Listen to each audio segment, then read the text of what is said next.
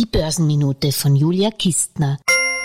Großbritannien ist laut Juli-Barometer von BT Asset Management der am günstigsten bewertete Kapitalmarkt. Das erwartete Kurs-Gewinn-Verhältnis britischer Aktien liegt bei 13,1. Also die Unternehmen notieren zum 13,1-fachen ihrer Gewinne an der Börse. In der Eurozone liegen die Forward-KGVs bei 17,3, in den USA sogar bei 21,8, sind also fast doppelt so teuer die Aktien.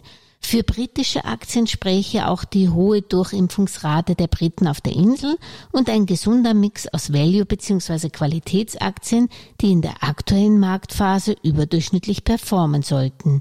Eine solche britische dividendenstarke Aktie habe ich seit längerem in meinem persönlichen Portfolio, den Pharmawert GlaxoSmithKline der trotz Umsatzanstieg im zweiten Quartal zwar weniger verdient hat, der aber 2022 wieder mit deutlich besseren Margen und Umsätzen Umsätzen rechnet und für 2021 mit einer schönen Dividende von 80 Pence bei einem aktuellen Kurs von 14 Pfund.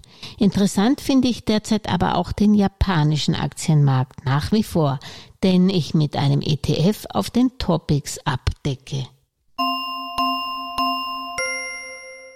Alles Gesagte ist nur die persönliche Meinung von Julia Kistner und daher keine Anlageempfehlung und keine Rechts- und Steuerberatung. Für Verluste, die aufgrund von getroffenen Aussagen entstehen, übernimmt die Autorin Julia Kistner keine Haftung.